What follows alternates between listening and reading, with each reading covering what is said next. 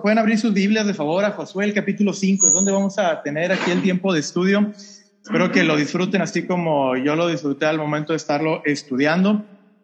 Creo que es un momento muy especial el cual Dios quiere hablarnos a cada uno de nosotros y también es algo muy especial porque todos queremos victorias en nuestra vida, todos queremos esos momentos de triunfo, de éxito y definitivamente llegarán a lo largo de, nuestro caminar. Y aquí veremos las claves, las cuales Dios nos entrega, las cuales Dios nos otorga a cada uno de nosotros para poder alcanzarlas, para poder lograrlas. Son, esos son los momentos claves antes de la victoria de eh, Jericó. Eh, como ustedes conocen, ahí en, Josué el capítulo 6 es esa gran batalla de Jericó, un momento muy especial en la vida de Israel, definitivamente una de las batallas más eh, puede, se pudiera decir como que iban a ser de las más duras, eh, también de las más extrañas, pero el resultado fue ese triunfo. Y lo que pasó previo fue, fue clave, fue indispensable para que ellos alcanzaran de esta gran victoria. Así que vamos a ver esas claves, vamos a, repasar algunas de las cosas que vimos la semana antepasada y el día de hoy vamos a cerrar con la última clave. Son tres la segunda se las pasé ahí en el grupo de adultos para que lo puedan escuchar a través de, un mensaje ahí, este, pues accesible ahí para todos, algo rápido.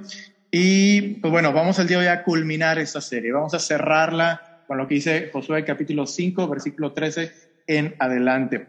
Quisiera nada más eh, recordarles que estos puntos o estas claves son consistentes a lo largo de la Biblia. Y esto pues es determinante para nosotros porque si ya está en la Biblia, no solamente en un solo lugar, sino que es consistente en varias partes de la escritura, pues definitivamente son principios que debemos de adoptar y al adoptarlos cada uno de nosotros, pues nos habilita, nos, nos pone en esa, eh, nos sitúa en ese lugar para estar en esas victorias.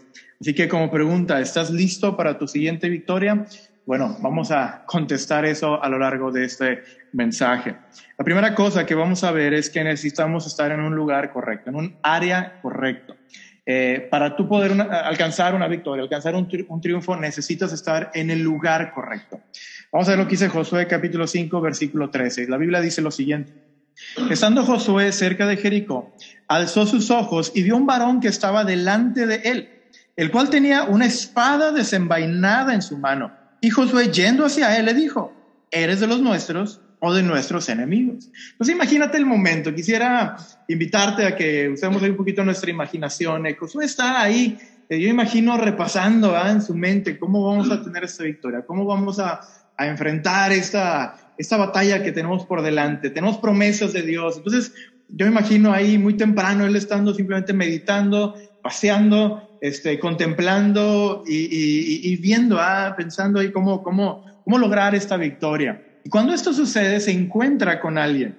Dice que estando Josué cerca de Jericó, esa era su siguiente batalla, ese era el siguiente eh, triunfo que él quería alcanzar. Entonces él estaba cerca de ese lugar. Y él, alzando sus ojos, se encuentra con el príncipe, eh, bueno, ahorita lo vamos a ver, pero se encuentra con un varón y se encuentra con un varón que tenía una espada desenvainada.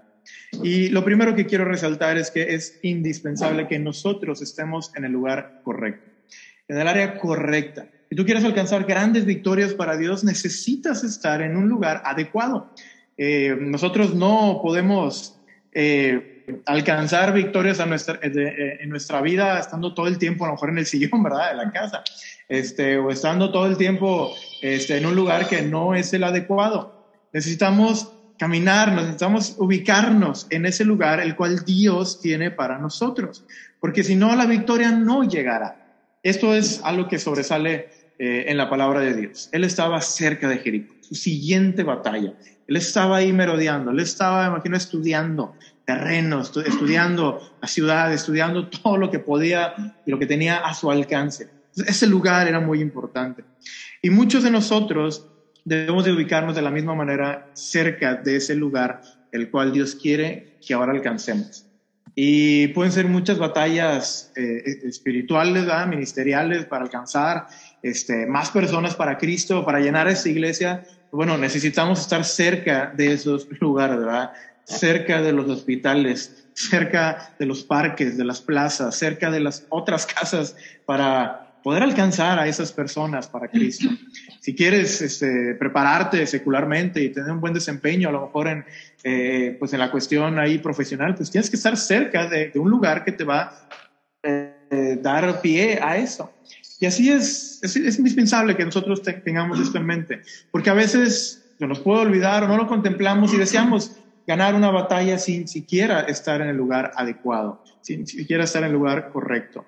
Eso me hace pensar en Samuel, que cuando Dios lo llama, él estaba en el lugar correcto, ¿verdad? Él estaba ahí, este, eh, en, el tabernáculo, él estaba ahí donde Dios podía hablarle, donde Dios podía eh, contactarle. Y, digo, con eso no, no limitamos a Dios en, en cuanto a que Él no nos puede sacar de otros lugares, pero es importante estar en el lugar que Él quiere. El día de hoy ustedes están en el lugar correcto para tomar ese siguiente paso para la victoria, porque eso te va a equipar, eso te va a animar, eso te va a empujar a hacer otras cosas que a lo mejor no pensaste hacer anteriormente, así como Samuel estuvo en el lugar correcto. La segunda cosa es que él alzó sus ojos. Y bueno, no solamente hay que estar en el lugar correcto, sino también hay que alzar nuestra mirada. Y eso también es consistente en la escritura. Vamos a estar en el lugar que nosotros pensamos que es el adecuado, pero si nuestra, nuestra mente, nuestro, nuestros ojos solamente están dirigiéndose a un lugar eh, pues incorrecto, no vamos a alcanzar la victoria. Colosenses nos da luz en cuanto a esto, porque dice, si pues habéis resucitado con Cristo, buscad las cosas de arriba, donde está Cristo sentado a la diestra de Dios, y poned la mira en las cosas de arriba y no en las de la tierra, porque habéis muerto y vuestra vida está escondida con Cristo en Dios. Cuando Cristo vuestra vida se manifieste, entonces vosotros también seréis manifestados con Él en gloria.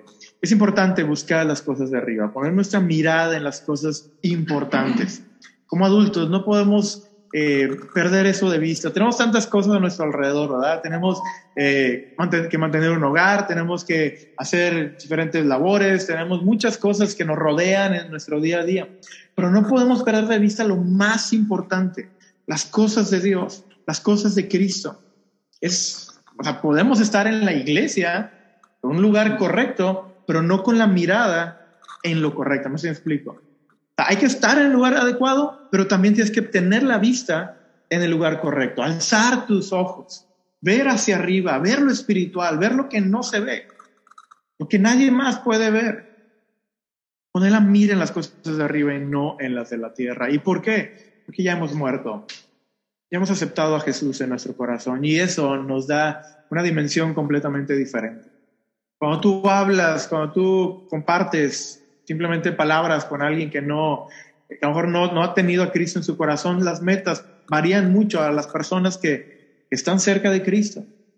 Y, y nosotros debemos de, de, ser ese ejemplo de cuando alguien platica con nosotros o, o, en cualquier lugar que estemos o en cualquier oportunidad, que, se note que nuestra vista está en las cosas de arriba, no en las de la tierra.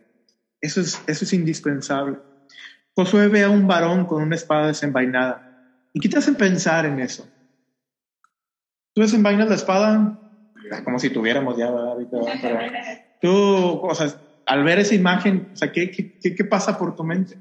Es alguien que está listo. Es alguien que ya, órale, vamos a entrarle a la, a la guerra no, no, no está guardada su espada, no, no, no está en otro lugar, sino está en su mano, ya está desenvainada. Y eso es lo que pasa con nosotros el día de hoy. Jesucristo está listo para las cosas que, que, que están a nuestro alrededor. Muchas veces nosotros somos los que detenemos esto.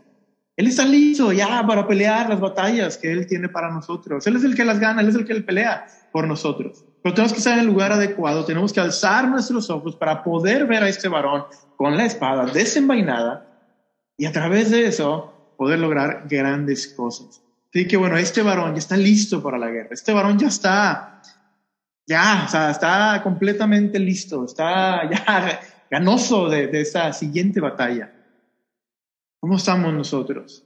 No, no, no, todavía no es el tiempo, muchas veces decimos eso. No, todavía no, todavía no. Vamos a tomar a lo mejor un poquito de lo que vemos ahí en Ageo, ¿verdad? El capítulo 1 enfocándose en otros lugares, en lugar de enfocarse en el templo de Dios.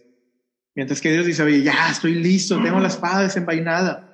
Y en Éxodo, capítulo 33, o sea, lo que pasa con Josué es algo que se profetizó, es algo que se le dijo ahí en Éxodo al pueblo de Israel y dice, Jehová dijo a Moisés, anda, sube de aquí, tú y el pueblo que sacaste de la tierra de Egipto, a la tierra en la cual curé a Abraham, Isaac y Jacob, diciendo, a tu descendencia la daré, y yo enviaré delante de ti el ángel. Y echaré fuera al cananeo, al amorreo, al eteo, al fereceo, al ebeo, al jebuseo, todos los feos, todos los. Había un ángel que ya estaba ahí delante, estaba listo para la guerra. Digamos que no es cualquier ángel, no dice un ángel, habla de el ángel. Y esa palabra es, es muy importante en el Antiguo Testamento. Ahorita lo vamos a ver más adelante. Pero es algo que ya está ahí, ya él estaba listo. Cuando todavía estaban ahí saliendo de Egipto, cuando estaban ahí en el desierto, Jehová ya le está diciendo, oye, yo voy a enviar delante de ti un ángel, el ángel más bien dicho. Enviar delante de ti el ángel que te va a ayudar a hacer todo este movimiento en, esa, en, ese, en ese territorio. Bueno, es igual con nosotros, desde que Dios te toma y desde caminar que estás ahí avanzando con Dios, Él ya está viendo las, las, siguientes peleas, las siguientes batallas. Él dice, oye, Jesucristo ya está ahí delante de ti, peleándolas. Él está listo con una espada desenvainada. Tenemos que nosotros alzar nuestra vista para darnos cuenta de eso y estar en el lugar correcto para darnos cuenta de eso. Porque si no, no, lo, no, no lograremos o sea, contemplarlo. Esto es muy importante. Mateo 28, ahora sí lo traemos un poquito más corto en cuanto a tiempo. No, no, digo, desde el Antiguo Testamento es aplicable a nuestra vida, pero el día de hoy sabemos y entendemos y lo hemos visto a través del discipulado y a través de muchos pasajes en la Biblia, que estamos en una segunda fase, el cual, la cual Dios ha elegido para cumplir la máxima meta de Él en el universo y nos entrega aquí en Mateo 28, 18 al 20 la gran comisión y nos dice, y Jesús se acercó y les habló diciendo, toda potestad me da en el cielo y en la tierra, al igual que Jehová tiene toda la potestad y les envía un ángel por delante. Jesucristo le está diciendo esto, yo tengo toda la potestad. Y es por eso que Él nos dice, por tanto, id y haced discípulos a todas las naciones, bautizándolos en el nombre del Padre, del Hijo, del Espíritu Santo, enseñándoles que guarden todas las cosas que os he mandado. Y he aquí yo estoy con vosotros todos los días hasta el fin del mundo. Así como Jehová mandó el ángel, el ángel de Jehová, delante de este pueblo de Israel, Jesucristo al dar la gran comisión a sus discípulos dice, ustedes van a hacer esto y yo estaré con vosotros. Las victorias ya están ahí para nosotros. Simplemente tenemos que estar en el lugar correcto, alzando nuestros ojos para darnos cuenta de eso porque Jehová, que es Dios, Cristo, ya está ahí. Él está listo para pelear. Eso me, llama mucho la atención. Mientras otros están pues, apenas recorriendo ahí el campamento y demás, Él está listo, Él está ya con la espada desenvainada. A lo mejor tú puedes decir, oye, mira, nada más aguántame un año más en lo que me establezco en la economía, o lo que me establezco en mi familia, o lo que me establezco en mi, en mi trabajo. Y Jehová ya está, o sea, que Cristo ya está con la espada desenvainada, diciendo, ya, vamos a pelear. Y a lo mejor no te has dado cuenta porque no has alzado los ojos, porque no estás en el lugar correcto. Y Dios quiere el día de hoy hablarnos a través de esto. Él quiere estar contigo todos los días hasta el fin del mundo. Y esta, esta, esa promesa no la podemos tomar a nuestro gusto, a nuestra conveniencia. Ah, siempre va a estar conmigo. Se lo habla a, una, a un grupo de personas que están haciendo la gran comisión. Entonces me explico, esto no lo puede tomar cualquiera y apropiarse pero tú sí puedes tomarlo y apropiártelo porque está en ti hacer eso. Y delante de ti estarán esas victorias. La segunda cosa es la adoración. Vamos a ver el día de hoy tres cosas. La segunda es la adoración. Y esta otra cosa es indispensable también para cualquier pelea, para cualquier batalla. Antes de un triunfo que Dios te entrega, tiene que haber una adoración de por medio antes. Es lo que nos enseña la Biblia. Josué 5:14 dice, él respondió, no. y aquí hay una pregunta, ¿eres la pregunta que vimos ahorita, ¿eres de los nuestros o eres de los enemigos? Y me encanta aquí, el ángel dice, no. Pregunta equivocada. Este, no, mas como príncipe del ejército de Jehová, he venido ahora. Entonces Josué, postrándose sobre su rostro, en tierra le adoró y le dijo, ¿qué dice mi Señor a su siervo? Hemos tenido diferentes apariciones de ángeles a lo largo de la Biblia, pero los ángeles saben quiénes son y no reciben adoración del hombre. Lo puedes ver en Apocalipsis, ahí te, lo vamos a leer. Pero este príncipe sí recibe la adoración de este Josué. Él sí le recibe esa adoración. Y él le dice, ¿qué dice mi Señor? Y vemos que él eh, hizo, un, eh, hizo una postura, se postró y lo adoró. hay muchos elementos que aquí nos invitan a reflexionar sobre qué es Jesucristo antes de su encarnación en el Evangelio. Él está listo para la batalla, Él está listo y Él recibe una adoración antes de entregar la, la pelea, antes de entregar la victoria. Y en ocasiones nosotros también hacemos preguntas similares a las de Jesús. Dios, ¿esto así o así? ¿Y esto por aquí o por allá? Dios, ahorita debo de enfocarme en esto o en lo otro. Muchas veces Dios dice, no, o sea, esa es la pregunta equivocada. Ahorita es el tiempo de la victoria, es el tiempo de pelear, es el tiempo de hacer algo para Dios. Hay que formular qué son las cosas que estamos preguntando a Dios. Hay que contemplar qué son las cosas que hemos dirigido a Dios últimamente. Puede ser que ya estemos sonando como una grabadora, ¿verdad? Cada vez que vayamos a Dios, Dios, bendice esto, eh, eh, eh, y ya, ¿verdad? La misma canción de siempre. Debemos de ir más allá, debemos hacer preguntas, podemos acercarnos a Dios con una, una postura diferente, una postura distinta. Dice que es el príncipe del ejército de Jehová. Y se nos da el detalle de quién es. Y como les dije, nos muestra que no todo ángel recibe la adoración, solamente el ángel de Jehová. Dice, yo me postré a sus pies para adorarle. Aquí está hablando Juan. Dice, y él me dijo, mira, no lo hagas. Yo soy consiervo tuyo y de tus hermanos que retienen el testimonio de Jesús. Adora a Dios, porque el testimonio de Jesús es el espíritu de la profecía.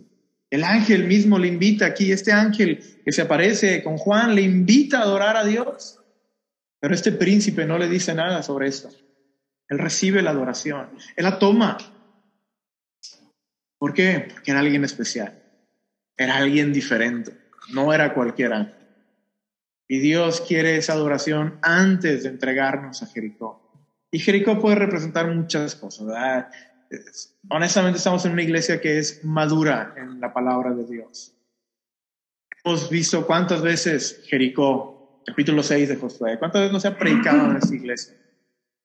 Si a lo mejor tú no lo has escuchado, simplemente lo comparto. Es, era una ciudad fortificada, era una victoria, pero era una pelea diferente a las que ellos habían enfrentado antes.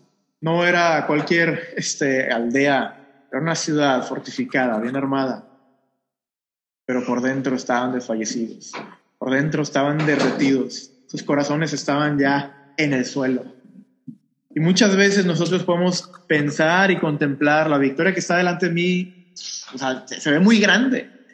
O la persona que quiero alcanzar se ve imponente, tiene muchos pensamientos o su filosofía de la vida es distinta a la, a la nuestra. Por dentro, eso es simplemente el exterior, pero por dentro es diferente. Lo vemos en Jericó, Josué 6. Lo vemos en Jueces, el capítulo 7. ¿Recuerdan los madianitas? Esto me tocó predicarlo ahí en Oriente de Apodaca. Los madianitas, 135 mil, un ejército muy vasto, camellos innumerables, dice ahí la escritura. Y 300 personas vencieron contra ellos. Claro, fue Dios quien peleó por ellos. La proporción es inmensa, la proporción es increíble. Y Dios todavía le dice a Gedeón, tenía 32 mil al principio, ¿va? 32 mil soldados. Y Dios le dice, este pueblo es mucho. ¿Te imaginas? Yo me imagino a, Gedeón ahí orando, Dios, por favor, que más gente venga a la iglesia. Vamos a ganar al mundo, por favor, mete más, más gente a la iglesia. Pero si sabes qué, con los que tienes es mucho. Y se van 10 mil. Yo, bueno, se queda con, con cierta cantidad de personas. Y luego yo imagino, Dios, o sea, ¿qué pasó, Dios? Y luego dice, ¿sabes qué? Todavía es mucho. Y los prueba y le da 300 nada más. Y con poco hizo una gran victoria. Con poco penetró lo más difícil, lo, lo, más complicado en cuestión de, de táctica militar. Porque lo que está allá afuera tiene una apariencia muy marcada, pero por dentro es distinto. Así que te invito a que vayas, que lees, que des solamente adoración a Dios. Y aquí es la clave, que tú des una adoración a Dios y este paso no puede, no puede faltar si deseas una gran victoria. En jueces 7, por eso lo conecté, Gedeón también tuvo su tiempo de adorar a Dios antes. Dice, cuando Gedeón oyó el relato del sueño y su interpretación, adoró. Y vuelto al campamento de Israel, dijo, levantaos, porque Jehová ha entregado el campamento de Madián en vuestras manos. Imagínate, él va con sus 300 hombres y les dice, oigan, ya lo hicimos, vamos a ganar. Y yo me imagino a los otros, pero ¿qué pasó? ¿Qué escuchaste? ¿Qué comiste? ¿Qué hiciste? Pues adoró a Dios, se dio cuenta de lo que estaba pasando, todo lo que Dios estaba moviendo ahí, se dio cuenta quién estaba ahí en medio de él. Así como Josué se dio cuenta que había un príncipe, los ejércitos de Jehová con la espada desenvainada. Cuando tienes a alguien así enfrente de ti, te da cualquier ánimo, te da cualquier cosa, cualquier cosa que necesites ya está ahí en él. Simplemente adórale, adórale. Así que antes de las grandes victorias con Dios, ponte de rodillas al Padre entrégate a Él. Tenemos que reconocerlo en nuestra vida porque de eso consiste el éxito, que es adorar a Dios. Muchas podemos confundir esa palabra y podemos divagar en nuestra mente, no, yo, yo vine a la iglesia a adorar a Dios. vamos a ser válido a ese, ese aspecto o ese comentario. Pero la verdadera adoración a Dios conlleva el tú postrarte delante de Él. Todo lo que Él te pida, tú estás dispuesto a hacerlo. Es una verdadera adoración a Él. Una de las primeras menciones de adorar en la Biblia se encuentra en Génesis 22. Y es cuando Abraham va a ir al monte de Morea a sacrificar a su hijo. Dice ahí su unigénito. Sabemos que no era su unigénito como tal, pero por la promesa se le menciona así. Era un unigénito conforme a la promesa. Iban a ir a adorar, a sacrificar a su hijo. Sí, eso era adorar a Dios en su mente. Conforme a ese estándar, nosotros adoramos a Dios en obediencia a lo que Él nos pida, inclusive si es nuestra familia. A lo mejor esa adoración que contemplamos muchas veces se diluye a la verdadera adoración bíblica. Y eso es lo que Dios desea, una verdadera adoración. Así que, ¿cómo estás en ese lado? ¿Cómo estás en, ese, en esa área de tu vida? Cuando lo decides de todo corazón, Él te dará las indicaciones específicas. Esa es la clave. Tú adoras y ahora sigue la pregunta, ¿qué dice mi Señor a su siervo? Tú adoras al príncipe, a Jesús, y haces la pregunta, ¿qué dice mi Señor a su siervo? Y ahora vienen otras cosas muy buenas. Y vamos a ver que hay que acatar. Lo que se nos va a revelar después de esa adoración a Dios, se tiene que obedecer, se tiene que poner en práctica. Entonces hay que estar en el área correcta, hay que adorar a Dios y tienes que acatar lo que Él te dice porque es lo mejor para tu vida. En Josué 5:15 dice, y el príncipe del, ejército de Jehová respondió a Josué, quita el calzado de tus pies, porque el lugar donde estás es santo. Y Josué así lo hizo. Aquí es donde vamos a cerrar esta parte, es aquí donde cierra el capítulo 5 de Josué. Y aunque hay todavía mucho más que pudiéramos hablar, quisiera nada más enfocarme en algunos detalles aquí.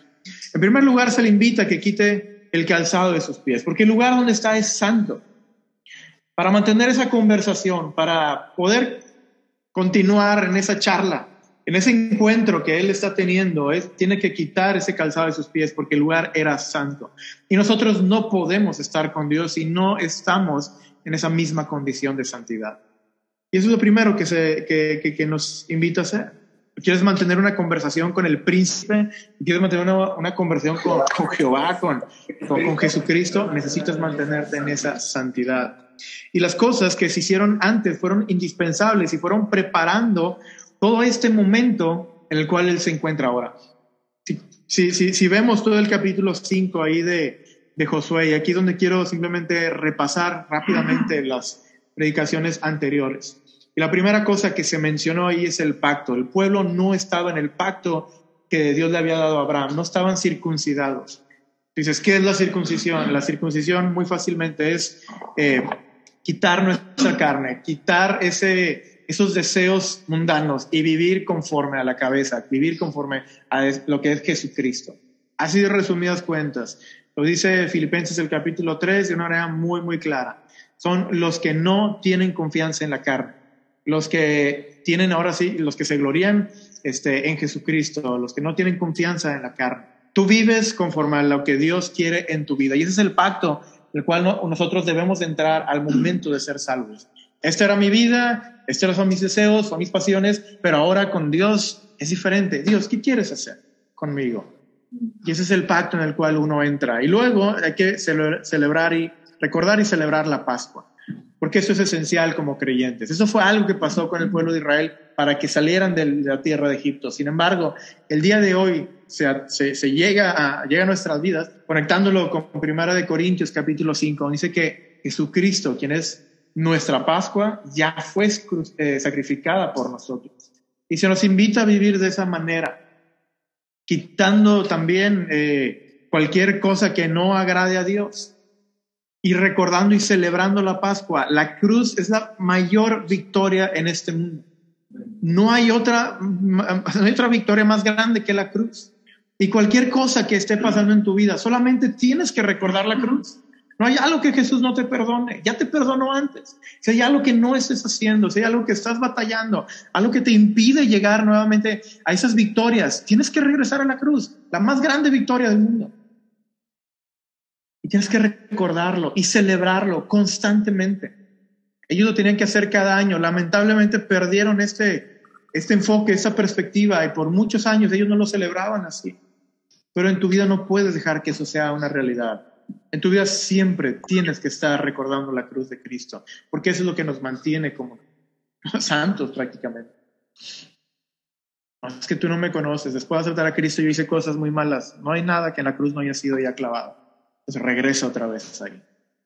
No, no, es que yo soy muy bueno en verdad yo, yo no necesito de recordar eso porque yo me he mantenido en santidad. Recuerdo la cruz, siempre. Entonces esos dos elementos fueron las, las eh, las cosas previas para antes de llegar aquí al, adorar al príncipe. Entonces, el vivir en un pacto, el vivir en esta, el recordando la Pascua y contemplando que todo regresa a la cruz, y como les mencionaba, ese pasaje se los mencioné ahorita, limpiados pues de la vieja levadura, para que seáis nueva masa, sin levadura como sois, porque nuestra Pascua, que es Cristo, ya fue sacrificada por nosotros. Y en esta gran festividad que tenían los judíos, había siete días, eh, algunos mencionan más, pero exclusivamente podemos ahí contemplar en la escritura siete días de panes sin levadura. Y la levadura representa el pecado, la levadura representa algo que afecta nuestra vida. Por lo tanto, tenemos que quitar cualquier cosa que esté afectando tu vida el día de hoy para poder entablar una conversación con el príncipe. Así que nunca lo olvides. Este asunto es completamente indispensable. Y si tú no estás bajo este pacto, si no estás bajo esta dirección en tu vida, pasa lo que vemos en Josué 7, 10 al 11. Esto es después de la victoria de Jericó. Y dice, y Jehová dijo a Josué, levántate, ¿por qué te postras así sobre tu rostro? Ellos tuvieron una derrota después de eso. Después de Jericó, lo que sigue es una derrota insignificante, algo que no tuvo que haber pasado. Algo tan pequeño, no lo, no, no lo hicieron. Se olvidaron de las cosas que hicieron en el capítulo 5. Y ahora el 7 es una consecuencia. Y Dios le dice, levántate, ¿por qué estás así? Israel ha pecado y aún ha quebrantado mi pacto que yo les mandé, y también han tomado del anatema, y hasta han hurtado, han mentido, y aún lo han guardado entre sus enseres. Entonces, dice, han quebrantado mi pacto. Nosotros no podemos entablar una conversación con el príncipe y esperar una victoria si no estamos en este pacto. Por eso creo que esta serie es indispensable para nosotros. Tú quieres ir de victoria en victoria, así como Jesús nos, nos muestra en su palabra o nos quiere llevar de gloria en gloria, como dicen Corintios, necesitas hacer estos pasos previos, mantenerte en, esta, en este pacto con Dios.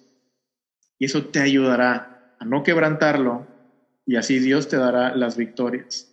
Así que nuestro encuentro con Jesús es indispensable, pero todo tiene que ser llevado a la acción. Porque después de ese versículo que vimos, continúa diciendo, ahora Jericó estaba cerrada, bien cerrada, a causa de los hijos de Israel. Nadie entraba ni salía, mas Jehová dijo a Josué. Es decir, este príncipe habló a Josué y le dice, yo he entregado en tu mano a Jericó y a su rey con sus varones de guerra. Aunque la apariencia era de cierta forma, Jehová le entrega las indicaciones claras a Josué. ¿Por qué? Porque entró en un pacto con él, porque recordaron la Pascua y porque le adoró. Y al hacer esas tres cosas, Jehová te da las indicaciones claras de, aunque parezca algo bien cerrado, una victoria bien difícil, una victoria que nunca has tenido antes, porque ellos nunca habían vencido a una ciudad fortificada, nunca habían vencido a un lugar que tuviera muros, nunca lo habían hecho antes. Y antes de esa gran victoria tuvieron que hacer esas tres cosas, la circuncisión, la cruz, la Pascua y ahora el adorar a Dios. Haciendo esas tres cosas se le entrega las indicaciones. Y si tú lees las indicaciones y fueras un capitán, si fueras un general, si fueras un militar, te reirías, te reirías. Pero ellos acataron esa orden. Vamos a dar vueltas, vamos a dar vueltas. ¿No vamos a hablar? Vamos a hablar. Al séptimo día, tantas, vamos a dar tantas vueltas. Y vamos a gritar como locos, vamos a gritar como locos. Y con cosas que parecen tan absurdas en nuestra vida, Dios dio la victoria. Y a veces así pasa, ¿verdad? A veces parece tan absurdo. que ¿Con leer y orar, con eso va a tener la victoria? Sí. Así es. ¿Que evangelizando tú crees que a mi colonia o haciendo eso, haciendo lo otro? Sí, así será. Pero muchas veces contemplamos y decimos, no, esto no es una verdadera estrategia, yo lo puedo hacer mejor. Y Dios dice, apégate a lo que te dije. Si estás en esas tres cosas, simplemente se te darán las indicaciones, con eso podrás vencer, aunque parezca lo más absurdo del mundo. Y algún día tendremos que estudiar lo que dice ahí Josué 6, a fondo. Eso ustedes han pensado. Pero el arca de Jehová tenía su lugar adecuado, ¿no? Lugar santísimo. No se debe sacar de ahí, pero Dios les dice que lo saquen. Ah. Y luego hay unas trompetas que se usaban para la guerra y otras para otras, otras ocasiones. Y para la guerra no son las que se utilizan ahí. hay un chorro de cosas que están ahí en la primera victoria de Jericó que algún día estudiaremos. Para lo que quiero centrarme el día de hoy es simplemente obedece, acata las cosas que Dios te diga, estando con las claves previas y tendrás una gran victoria en tu vida. Así que, en primer lugar, como, como reto ya para terminar, acércate al lugar en el cual Dios quiere que estés.